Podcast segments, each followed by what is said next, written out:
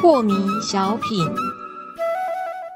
张讲师您好，有一位听众朋友，他想请教讲师，他说啊，爱比较，爱争长短，而且似乎已经是生活进步的动力哦。如果不比较了，那这个社会要怎么进步呢？请问讲师？是的，现在呢，很多人都认为说要比较才会进步啊。是，我不知道这是哪门子逻辑呀？为什么要比较才会进步啊？当然你就会说哦，因为要有比较，所以呢才能力争上游。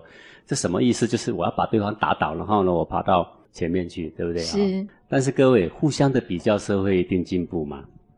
哎，各位，你看我们比较说他比较有钱，还是我比较有钱，然后贪官污吏就发生一堆啊。是。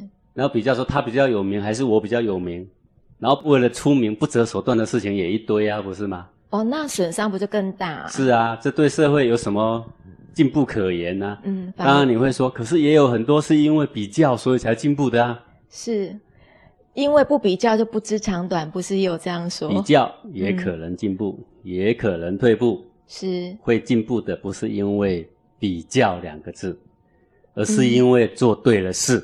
是，对吧？你只要心理欲望不多的人，他更能精准的去思考事情。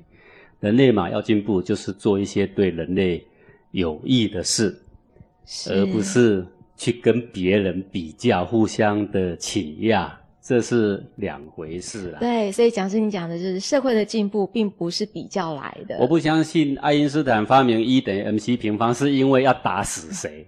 对，不是。我不相信牛顿因为发明了地心引力的作用，是因为要比较谁。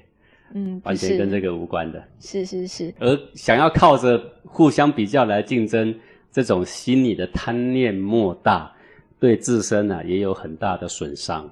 嗯哼，所以我们不要比较，不要有这样的心态，做对的事就好，做对的事就好了。